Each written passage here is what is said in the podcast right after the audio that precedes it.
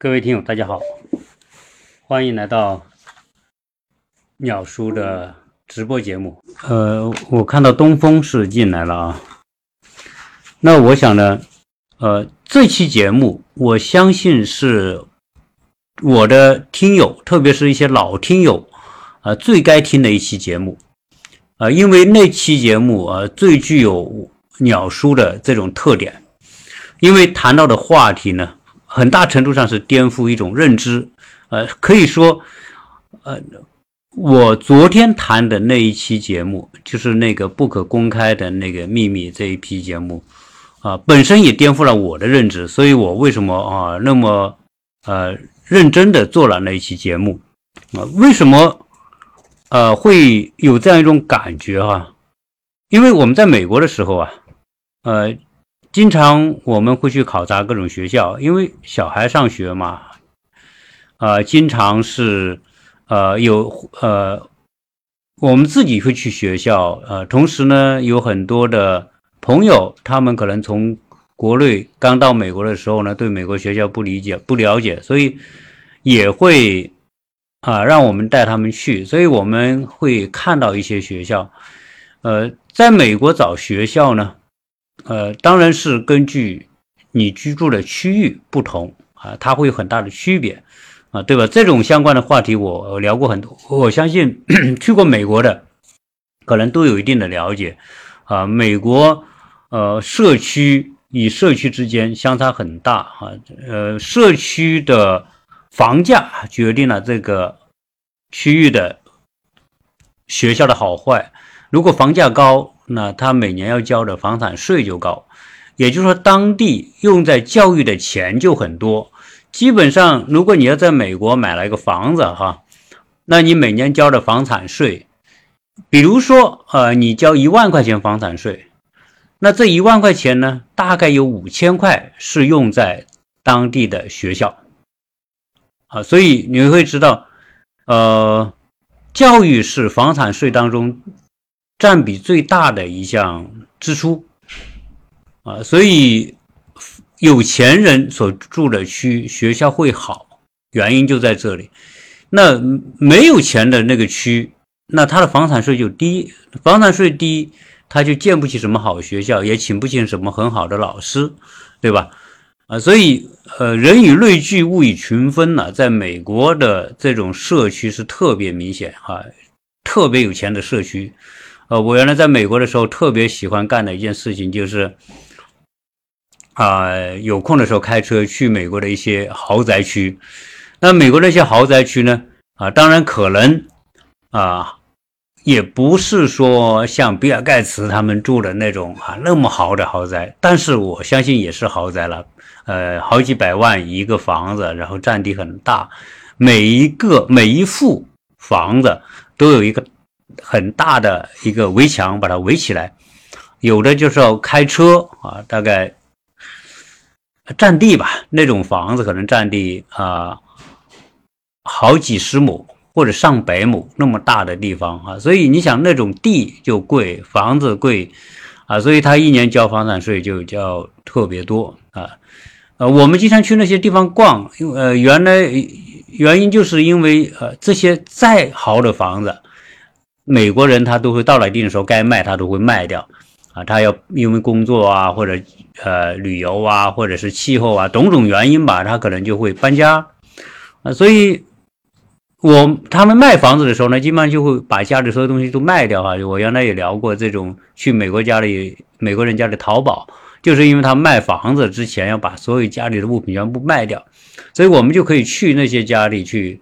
去淘啊，去参观呐，等啊，这种这种情况，所以我们很喜欢去看这种豪宅。确实，他们要把一个豪宅做得好啊，要花很多的钱，在园林啊、绿化呀，包括他们的花园的打理啊，都要花特别多的钱啊。所以好区嘛，嗯，警察随处都是啊，因为花得起钱请警察呀。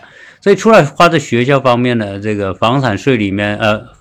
房产税里面的，呃，另外一大块就是治安，也就是你武装这个警察局，对吧？你的警察局人多人少啊，装备啊、汽车啊等等，对吧？都是花你房产税交的钱啊。所以，在美国的呃，美国有很多是黑人区或者拉丁人住的区，呃，他们一般可能买的房子都价格比较便宜啊，可能甚至就是一些很破旧的房子。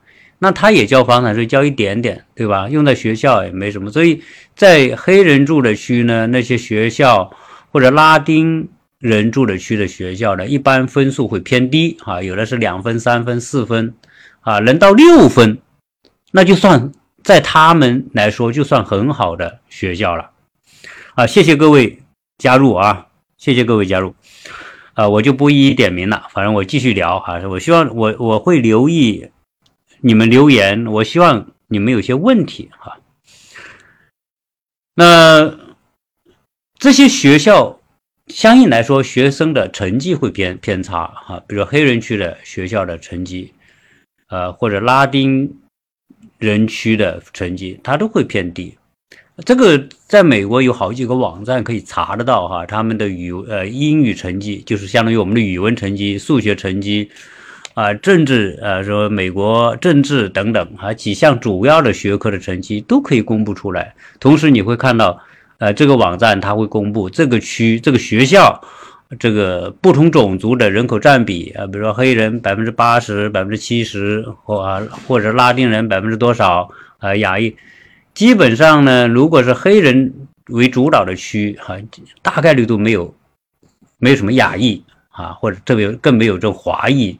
住在那些地方，所以也没什么小孩子在那里上学啊，所以分得这么清楚啊。那我们说，昨天我聊的那一期节目里面，由于啊，谢谢啊，谢谢这个东风。由于昨天那期节目啊，之所以呃那么让我觉得震撼呢，因为原本呢，我们看问题的想法，呃，都会很表面，比如说啊，黑人孩子成绩不好，那多半就是。家庭不重视教育吧，对吧？然后呢，也不愿意请请老师，也不愿意让孩子去培训，就让他们撒玩啊。所以我们经常会看到说，评价美国的学校哈，经常是呃说呃美国公立学校嗯没有什么压力，然后放了学，下午三四两三点钟就放学，然后就是家长也不管，小孩就我玩，所以他们成绩不好。啊，那我没有看到这黑人孩子呢，他成绩普遍不好，但是黑人孩子呢喜欢运动，对吧？你看美国人的运动员里面，什么橄榄球，那这个美国黑人厉害吧？呃，美国的篮球，对吧？那美国职业篮球那绝对是黑人的天下。啊，美国的很多运动，什么田径运动啊，各种其他的那种啊，都是黑人厉害。那那美国人干嘛？还有干嘛？美国人搞搞娱娱乐，什么音乐啊、舞蹈啊、电影啊等等。哎，你看美国人也很厉害，就是那种动的项目，他美国人都厉害，特别是黑人，对吧？黑人都厉害。那拉拉丁裔的那些也有些不错的，对吧？所以，我们看这种表面说是因为他们不重视教育啊，住觉得学校不好。那通过我昨天那期节目，哈，我我我发现那个富尔顿那个那个教育学家哈，他是一，他是一种不经意的方式啊，揭开了一个，就是一一个我们都容易忽略的事实，就是我们说黑人孩子成绩不好，很多拉丁裔的孩子成绩不好，呃。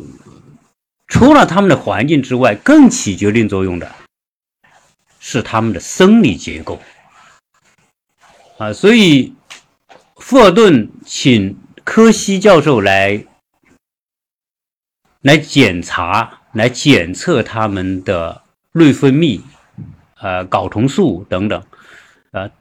所以，这个东西啊，就把一个研究方向从什么呢？从环境转向了对这个研究对象本身啊，这个是一个很大的转变。就是说，他就怀疑这些人是不是他本身生理上存在问题，对吧？所以最后柯西教授就真的用一种很科学和严谨的方法来取这些黑人孩子来做检测，对吧？这是我昨天那期节目的内容，当然里面讲到很多更细节的内容啊。最后得出的结论是在生理上，黑人这个人种，他在他就是存在着注意力集中不够啊，他没办法长时间的专注读书思考，他因为没办法长时间专注，他他没不能专注。和思考的原因是他的生理结构，他的大脑如果要长时间思考，他会脑脑部的温度会快速升高，会给他带来很大的压力，会让他觉得很不舒服啊。所以很多孩子就宁愿动啊，每天跑啊，运动啊，做各种各各样的那些那些呃那些体能性的东西。所以明摆着看到一个事实，黑人的体能比其他族裔的人要好。啊，那他们的体能好，也是因为生理结构决定的，对吧？所以这是一个事实。啊，那个生理学家、内分泌专专家，因为研究了这个群体的这种生理的现象，最后竟然得出了这个共性的一个结论，也就是说，影响孩子黑人孩子成绩不够好的一个根本原因。是他们的生理结构，他的内分泌，他的睾酮素，啊，等等这些东西，啊，这不是他们的错，这是他这个人种的一种一种普遍情况，对吧？啊，所以如果有兴趣啊，我我觉得呃，大家可以不听我其他的那些付费节目，但是我建议你大家听一下我上一期的付费节目啊，应该说啊，对大家。揭开这个谜底会很有帮助啊！谢谢皇太子宝岛啊，这是我一个非常忠实的听听友啊，跟我长期都保持联系。对，然后啊，我今天呢呃，我前前不久吧，呃，跟一些朋友在聊天。呃，聊什么呢？还是聊教育，因为我发现，我我在长沙这边所接触的很多听友，呃，很多是三十多岁到四十多岁的，所以小孩正处在教育阶段，有的是读小学，有的是初初中。然后昨天啊，前天吧，他到我们的这个展厅啊，我们在长沙不是做建材、做瓷砖嘛。啊，然后他们来我们展厅就喝茶，然后我们就聊了几个问题，就关于我我，当然我还是提出我自己对教育的一些见解哈，因为现在这种环境之下，就是家长害怕，就是害怕这种失去，啊，害怕错失机会，呃，反正是不管这个东西是不是自己小孩要的。呃，别的家长那去那个参加的东西，这个家长他也要去啊，就变成什么呢？变成说我们都是受周边的环境的影响来选择给孩子学什么啊。这种状况呢，呃，由于变得特别普遍，结合什么呢？结合我上一期节目所聊到的那个那个柯西教授的研究。呃，我想，如果今天听友哈，正好你们的孩子是处于这种教育阶段的话，我觉得，呃，可以给大家一个启发，就是说，如果你的孩子学习成绩好，很可能你的孩子就是属于那一部分，就是呃，他的大脑结构啊，是在长时间的。读书思考过程当中，他不容易发热，也就是说，他脑部的能耗比较低啊，因为比较低，不容易发热，所以他能够静得下来。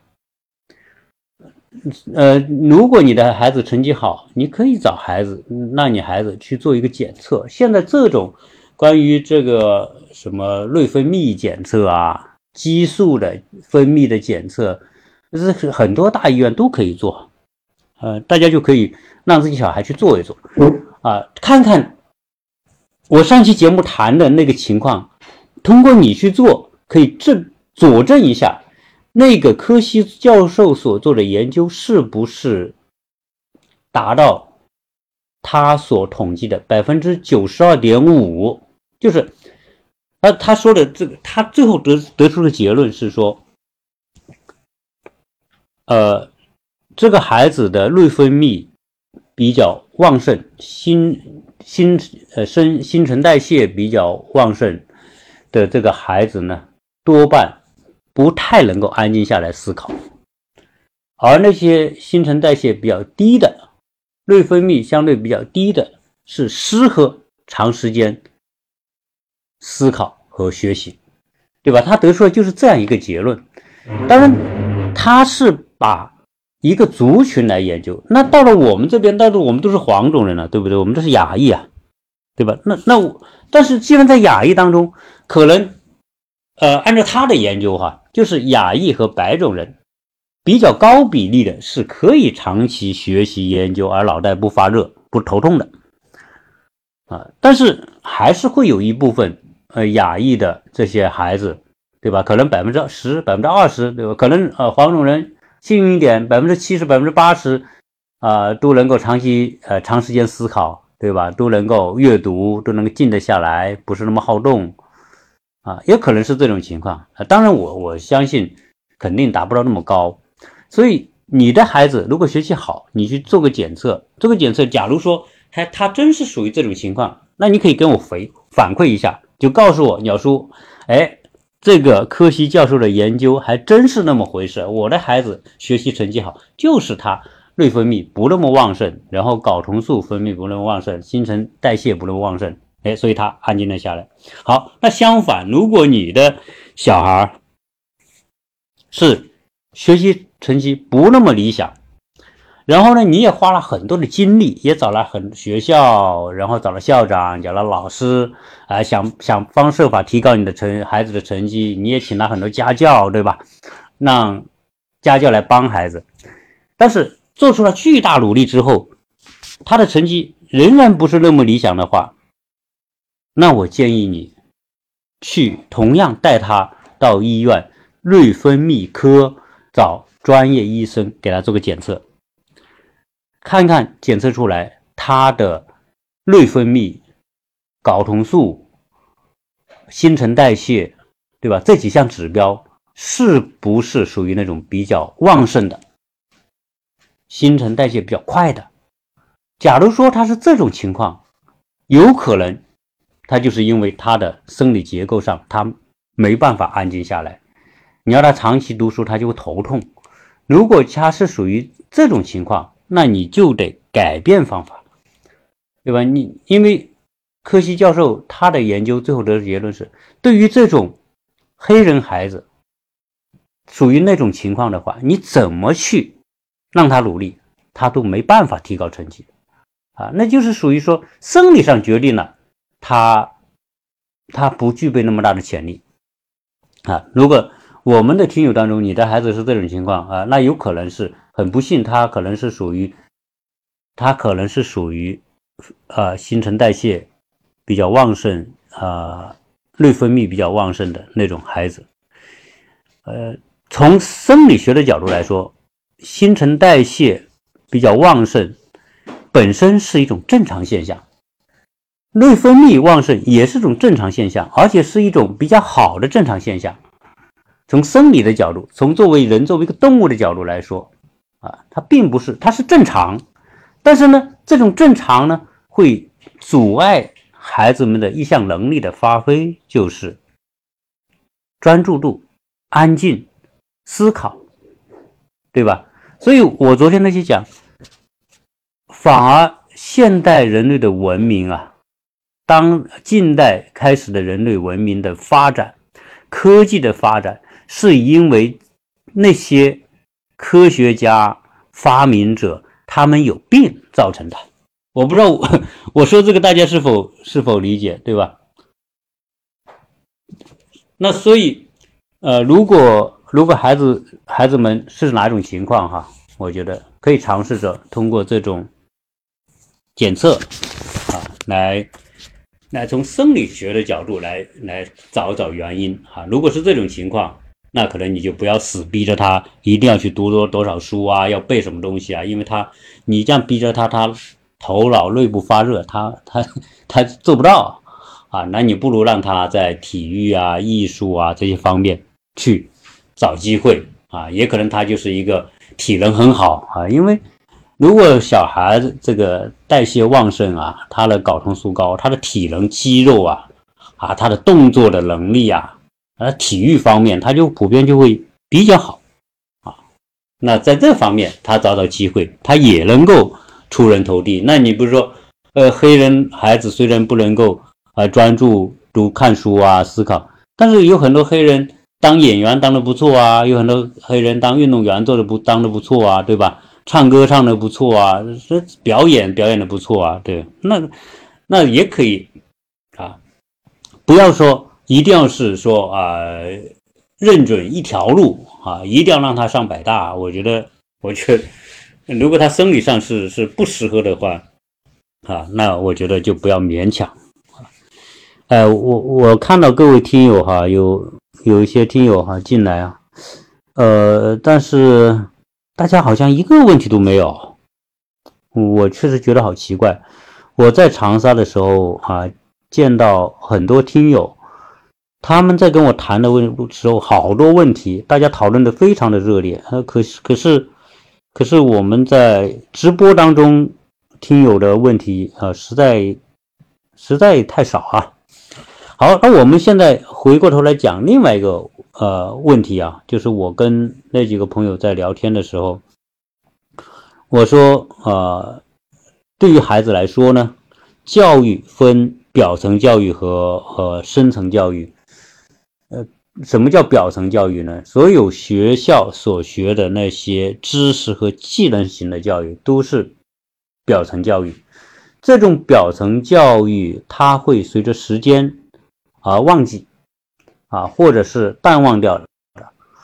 呃，或者他长期不用，他就他就原来学过的这些专业，他也忘了啊。那些那些原来很熟悉的东西，可能都忘了啊。这些都是属于表层的啊。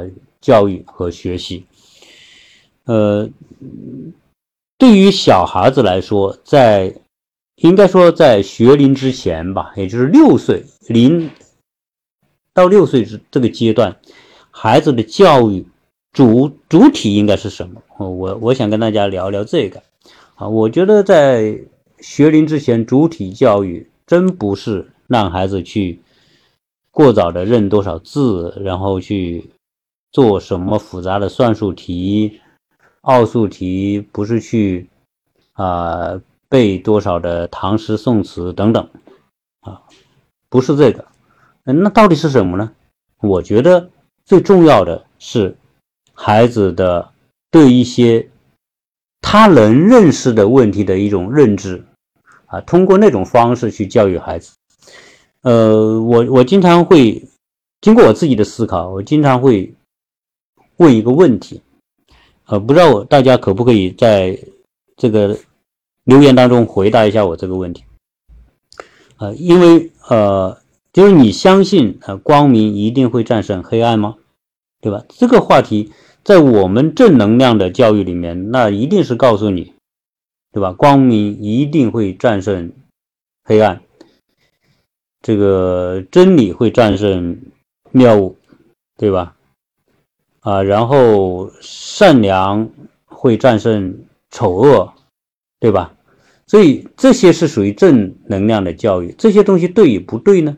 啊，坦率讲，从政治正确的角度来说，它是对的，啊。但是呢，从客观的角度来说，我又深深的怀疑。原因在哪？就像这个科西教授在研究。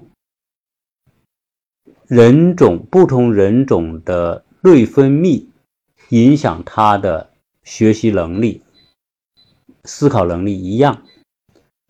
呃，由于他那个研究结束出的一个真相是什么？就是说，不同的人、不同的人种啊、不同的族群，人的能力是有差异的。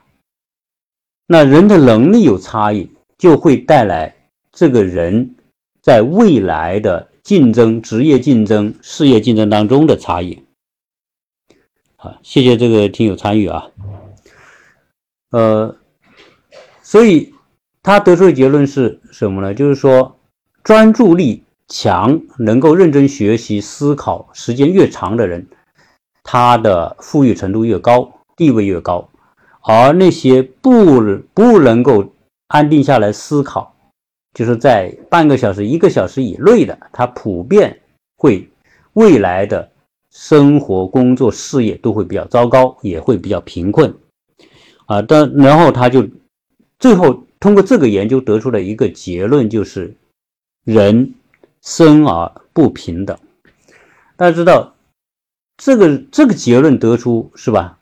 那不是一个呃完全颠覆了近代以来的价值理念嘛？近代以来西方的价值里面说人生而平等，嗯，什么高低贵贱、人权是一样的啊。那这这种观念，这种观念，实际上你要认真去想下来，那是不现实的啊，对吧？所以人生而不平等可能是一种真实的状况。那所以，我刚才讲这个说光明一定会战胜黑暗这个东西，政治正确上来说听起来是这样，但是事实上来说，只要我们抬头在夜空当中抬头看看宇宙，你就会知道，这个世界啊，哪怕是太阳，如果某一个星球有像人这样的物种存在，它距离太阳，比如说。一亿光年，或者是呃一百光年，总之吧，是一个遥远的距离。当他看着太阳的时候，就是一颗烛光而已。在这个宇宙当中，所有的星星，不管它发光不发光，有大量的星星是不发光的，是黑洞。只有一部分星星是球体、天体是发光的。而在这一部分天体当中，在整个宇宙当中，它整个宇宙，它就是一团漆黑啊！所以你站在地球的角度，由于我们照射着太阳，所以我们相信光明会战胜黑暗，因为转十二小时之后呢，太阳又来了，对吧？但是如果你要把这个时间拉长一点看，说地球的呃太阳的生命。可能是两百亿年，或者多少亿年，对吧？但是终究来说，在宇宙面前，太阳就是一个燃烧的烛光。当太阳熄灭之后呢？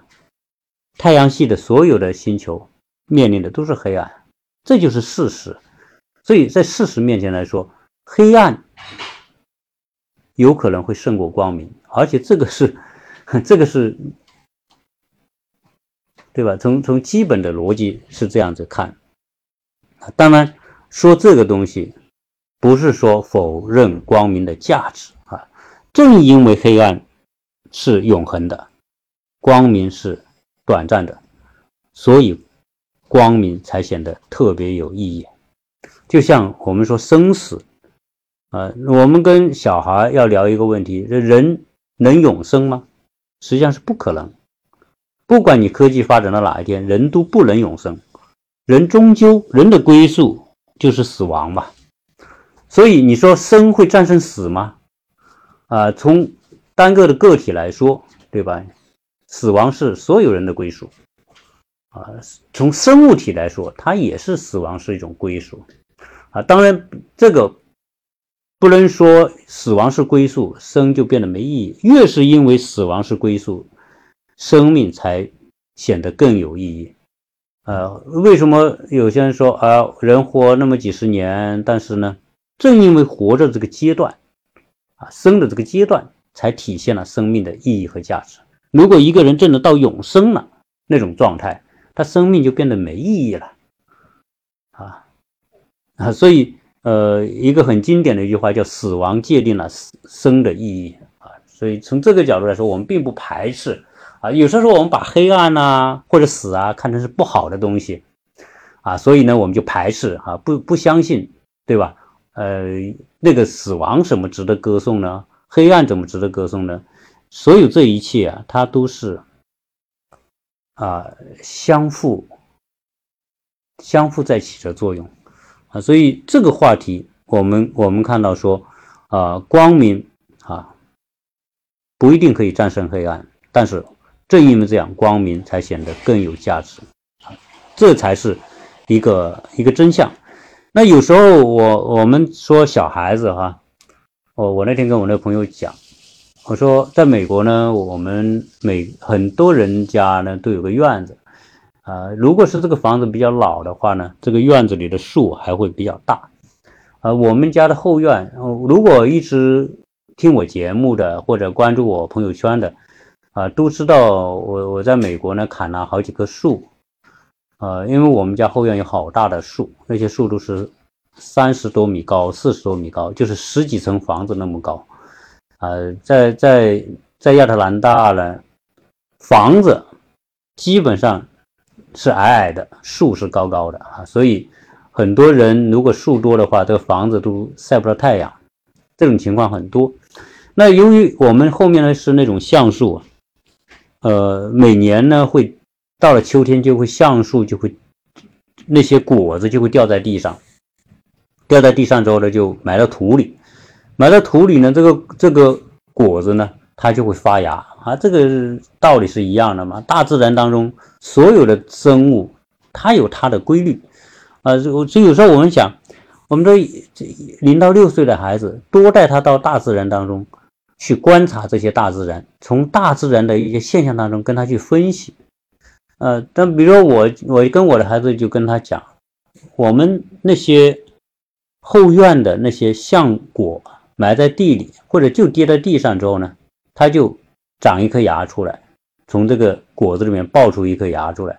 那个芽呢，出来的时候有多小呢？就跟一个豆芽菜啊，我们吃的那个豆芽菜一样，又嫩又小啊。这是橡树刚刚出来的这个样子，但是。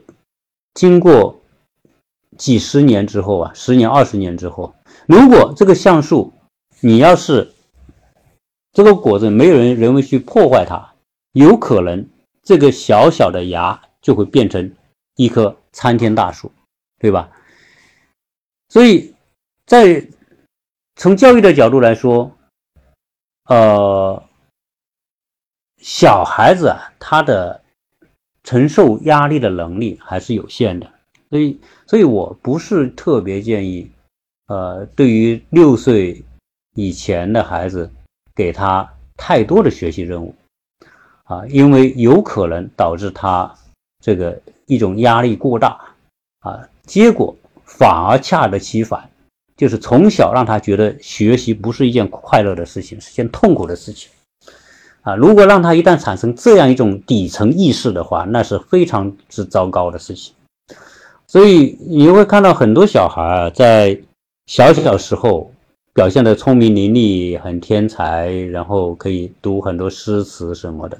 但是到到了大了之后，他这些当初背的那东西全给忘了。然后呢，你叫他再背，他也再也不背，因为在他的潜意识里面，那个是一个不愉快的过程。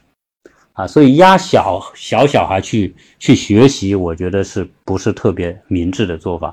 这一点，我觉得呃，西方教育有可取之处啊，他们并不强调赢在起跑线，也并不强调啊要把自己小孩做成什么天才啊。我们中国人理解的那种天才，往往是叫错位学习啊，比如说呃五岁。他能够读十岁孩子的书，然后我们就会觉得这个小孩子是天才，但实际上可能他不一定是啊，他是天才，而只是说你你你在他五岁的时候就学了十岁的东西，恰巧他也学进去了一点，对吧？啊，什么叫天才？天才往往不在于知识的层面，而在于智慧的层面。啊，这一点是很重要，所以，呃，越小的时候啊，啊，我觉我我觉得越要培养他对智慧的一种理解。那有人会讲，说这么小的小孩，他哪有智慧呢？对吧？他怎怎么会理解智慧呢？啊，只有读书多才有智慧嘛，这是我们很多人共同的一种认知啊。但是，呃，恰恰相反，越小的小孩，他有可能在智慧方面的理解不会差于我们啊，读书很多的人啊，因为你会看到历史上有很多人是什么人，就是他没读什么书。但是他对很多事物的深层的理解的那种道理啊，他比那些读很多书的人懂得还多，这种情况是存在，对吧？呃，有很多读书很多的人，导遇到很多事情想不开，最后寻短见或自杀的，那这这都是这是没有智慧的体现。如果有智慧的人，在压力面前，他能够找到化解的办法，这个需要靠智慧，而不是靠知识啊！我不知道这样讲大家是否理解。当一个人遇到逆境、困境、压力和和艰难的时候，他能够找到办法摆脱出来，这个靠的是智慧，而不是靠的知识。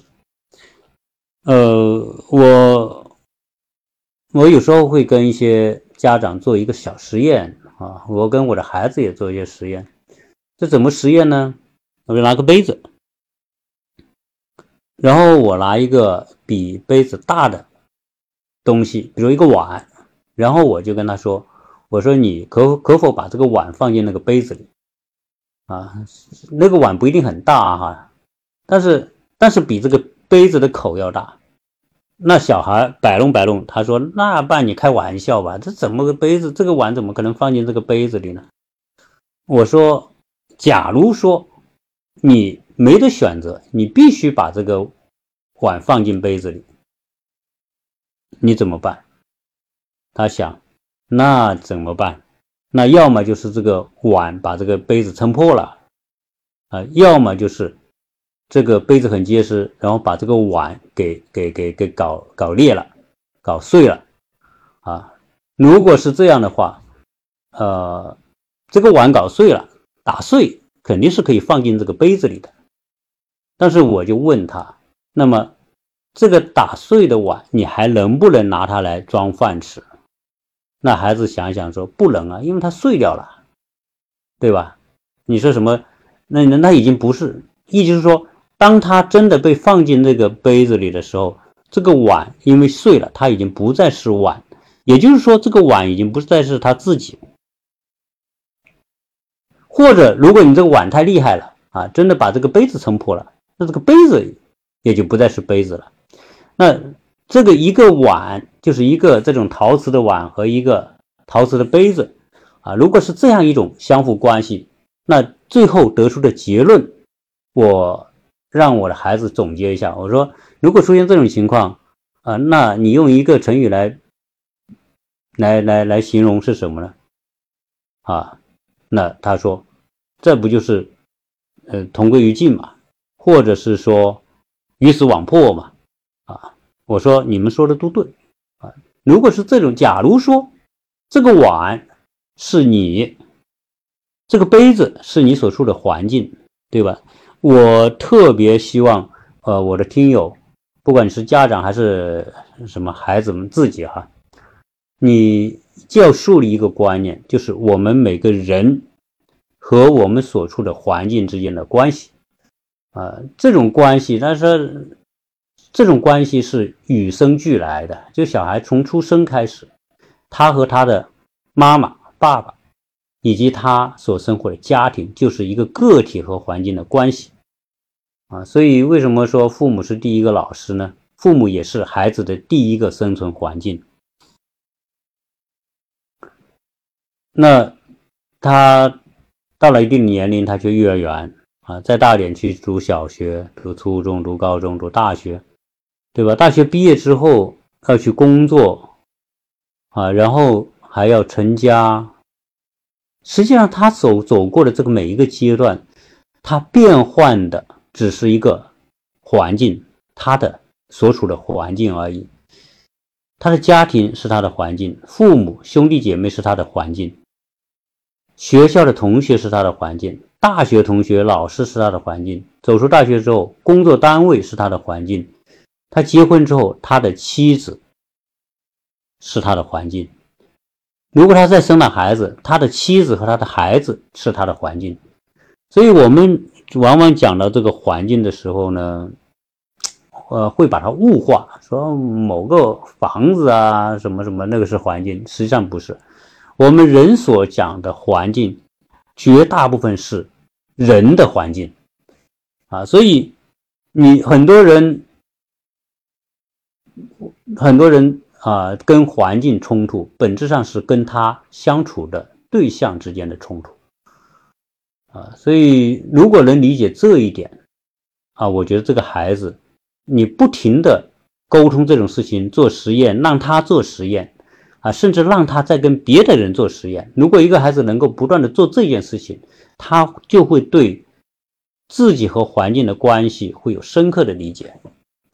啊，那我我跟我孩子做的实验，先是讲用这个陶瓷的碗和陶瓷的杯子之间，对吧？要放进去之后得到的结果，啊，如果要生动一点，你可以拿一个真的碗，拿个真的杯子，对吧？然后大不了就把这个碗给砸了，然后砸碎之后把杯子把这个碗放进杯子里给孩子看，或者让孩子自己想办法，让让他自己砸，砸完之后放进去，啊，这个动作以及这个过程，我觉得可能会给他带来呃很深刻的一种印象。好，那最后呢？这是一种结果。那我说，呃，我拿一另外一个东西，我就拿了一张纸，对吧？这张纸从尺寸上来说比那个杯子要大嘛。当然，你可以拿拿一个棉团呐，或者拿一个什么橡胶的什么东西啊，橡胶的碗啊那种。哎，然后你可以再可以跟他讲，或者你拿一团面粉，对吧？拿一团泥巴也可以啊。然后你再跟他讲，哎，这里有团泥巴，你把这个泥巴。放进这个杯子里啊，这个泥巴可能比这个块头哈，可能还要大一点。那这个小孩他很容易做，他就会把这个泥巴搞成一团，对吧？你开始可能摊成一块，尺寸比杯子大，但是你把它卷起来，卷起来塞在杯子里，然后呢，然后这张纸放进去之后，再让他把纸拿出来。这张纸上你写上他的名字，比如是是是是王小二是吧？张三李四，你写上他的名字。你在那个碗上也写上他的名字。那这个碗最后打碎了，这个 这个我就不存在了，就相当于这个人就破碎了嘛，对吧？如果这张纸你写上他的名字，然后你他会卷卷成一团塞到这个杯子里去，对，然后再然后呢，你让他。把这个纸再从杯子拿出来，他会拿出来。拿出来之后，你再把这个纸让他摊平，摊平之后，你再问他，你觉得这张纸还是不是那张纸？那他一定会说是那张纸，最多是折了一下而已，对吧？如果你是一团面粉，你也他他也会得出这个结论，这团面粉还是那团面粉，他只是揉了一下而已。你拿这个橡皮碗，他还会说那还是那个碗，他只是把它，呃，这个弯成一团塞进去，现在它又弹回来。那这个时候就问他，到底前面那个碎的陶瓷碗和后面这张纸，或者是团面粉，或者是那个橡皮的碗有什么区别？那他一定会找到答案，因为这张纸可以折，那个面团可以揉成一团，那个橡皮碗能够能够弯成。一一坨挤进去，原因是它有弹性，它有柔性。一个有弹性的物体，在它所处的环境面前，它可能会折，可能会曲，但是它不会伤。最最少来说，是小伤，不会是大伤，对吧？这张纸最多折一下，但还是那张纸。这个碗最多削一下，但是最后拿出来还是那个碗。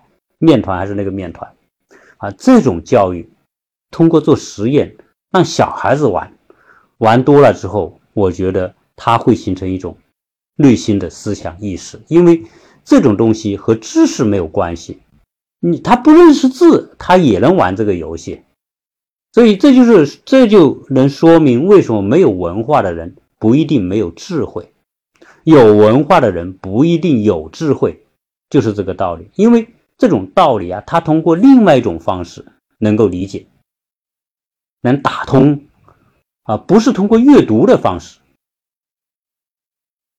通过做实验的方式，他明白一个道理，然后将这个道理再给他扩展到我们每个人想所相处的不同的。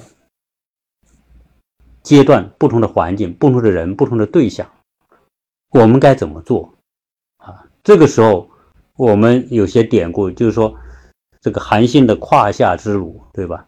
啊，为什么要胯下之？如果没有胯下之辱，韩信就死了，就没有后来的建立丰功伟业的那个韩信，对吧？啊，最终让他理解一个道理：人在不同的环境面前要能屈能伸。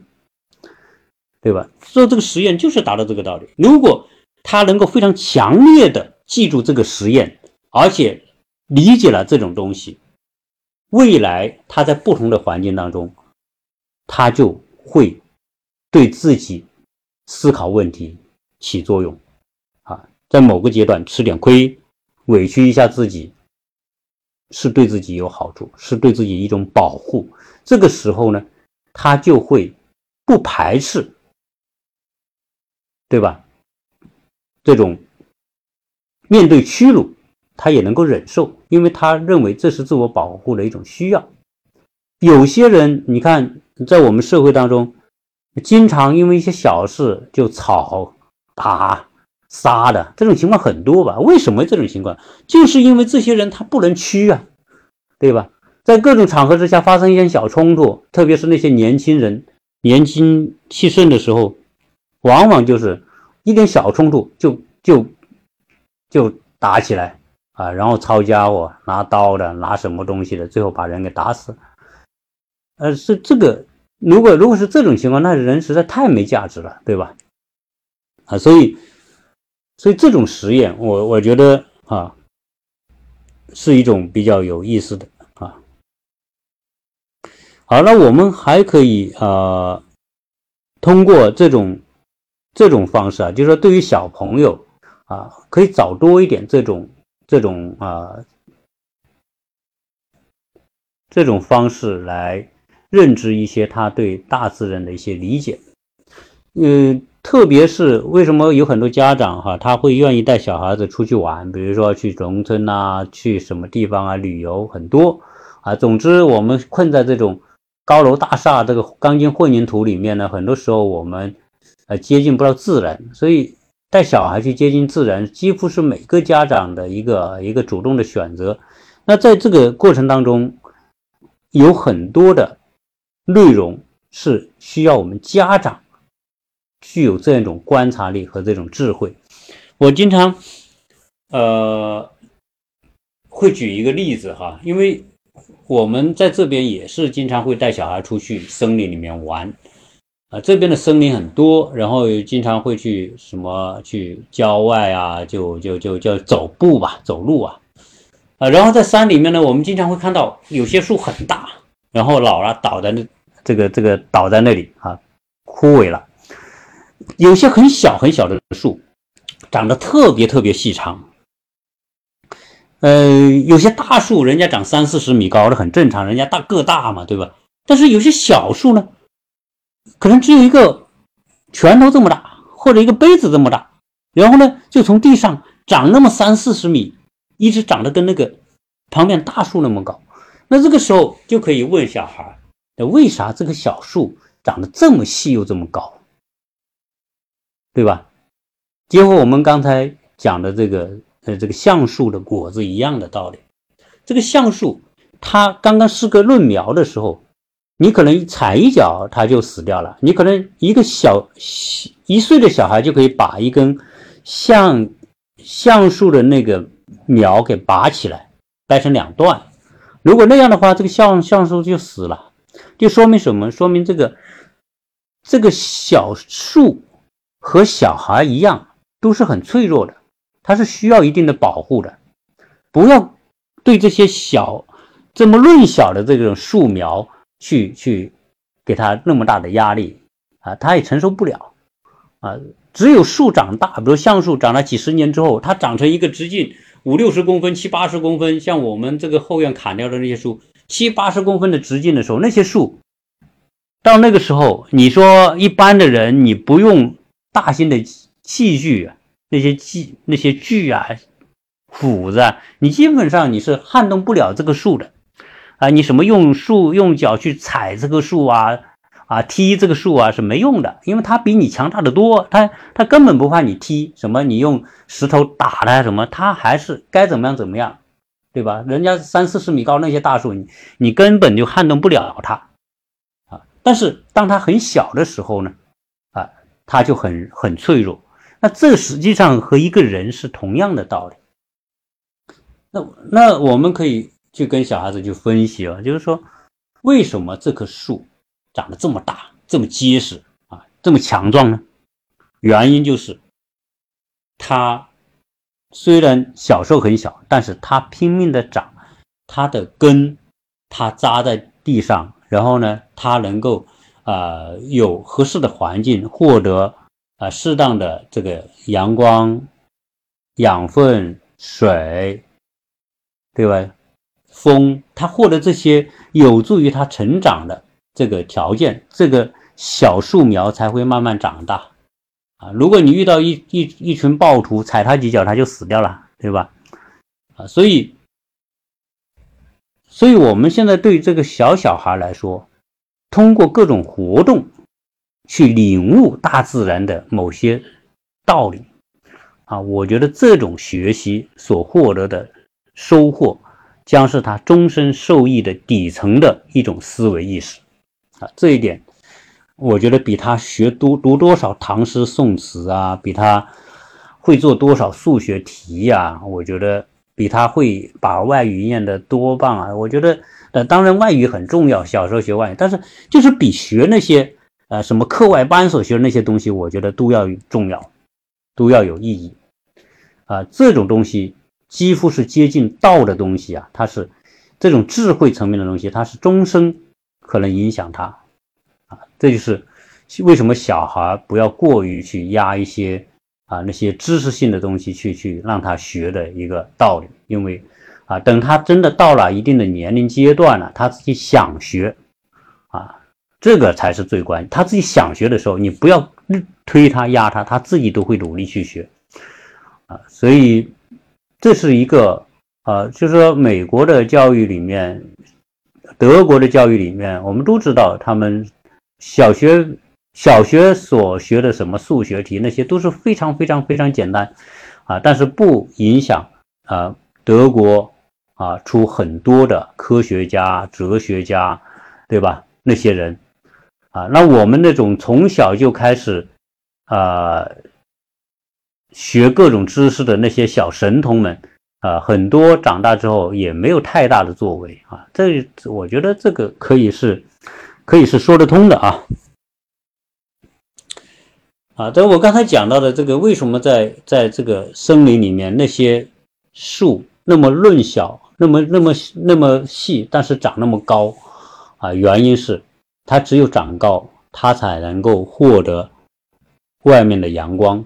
啊，没有阳光，这个树就没有能量，没有能量，它就长不大，啊，它就长不起来，它就会甚至有可能死掉。所以你看，这叫什么？这叫适者生存嘛。啊，在大自然当中，在森林里面，充分的展现了这种适者生存的道理。我我曾经做了一期节目啊，大概是在一一八年、一九年，我刚来亚特兰大，因为经常开车出去的时候呢。会看到亚特兰大有些很高很高的树，啊，就是我说的那些三四十米高的那些大树啊，上面爬着很多的这种爬藤，对吧？这个很多地方都有这种现象，有些很多藤就特别厉害，能爬到那个三四十米高，甚至整个树全部爬满那种藤。那这种现象又说明什么呢？啊，那我跟孩子去分析这种情况的时候。啊，最后得出的结论啊，会让他这个非常的吃惊，因为这是藤这种植物的一种生存方式。它虽然嗯没有粗大的那种树干啊，但是它知道借环境为自己争得生存的条件。比如说这些藤，这些藤还在什么呢？它可以借这个爬树枝，然后呢爬到树叶上面，慢慢的爬。它由于它能够盖在这个树枝的外边，树叶外面，它能够比树的叶子更早获得阳光，也让它得到更多的能量。因此，这个藤长得特别快。最后，这些藤很快的就把整个树包裹起来。啊，最后呢，这个树得不到阳光，而这些藤长得漫山遍野，啊，所以虽然说这个藤它没有树那么大的优势，啊，但是呢，大自然、上天、上帝总会给他一条道，只是你有没有找到这条道而已。如果你没找到那条道，你可能永远是爬在地上的那些小藤；但是如果他找到了这条道，他可能变成比树还高的那些那种那种气壮观的景象啊！虽然它是一棵看起来软塌塌的藤，对吧？这些道理啊，啊，告诉孩子，我觉得大自然当中所蕴藏的这些道理极其深刻，又极其简单，而且特别容易懂啊！为什么我说？你我我我会跟他们去再去分析。我说这些藤和我们现实生活当中有哪些东西是相似的呢？对吧？你现在每天打开手机就能够上网，这个互联网很多公司当初很小，在短短的十年二十年就长成巨型公司，像腾讯也好，阿里巴巴也好，Facebook 也好，对吧？谷歌公司也好，当初都是很小，为什么变得这么？这么大的这个体量的公司呢？原因就是这些互联网公司从某种程度上来说，就是这些爬在树上的藤，而那些树呢，是传统的业态、传统的商业、传统的企业。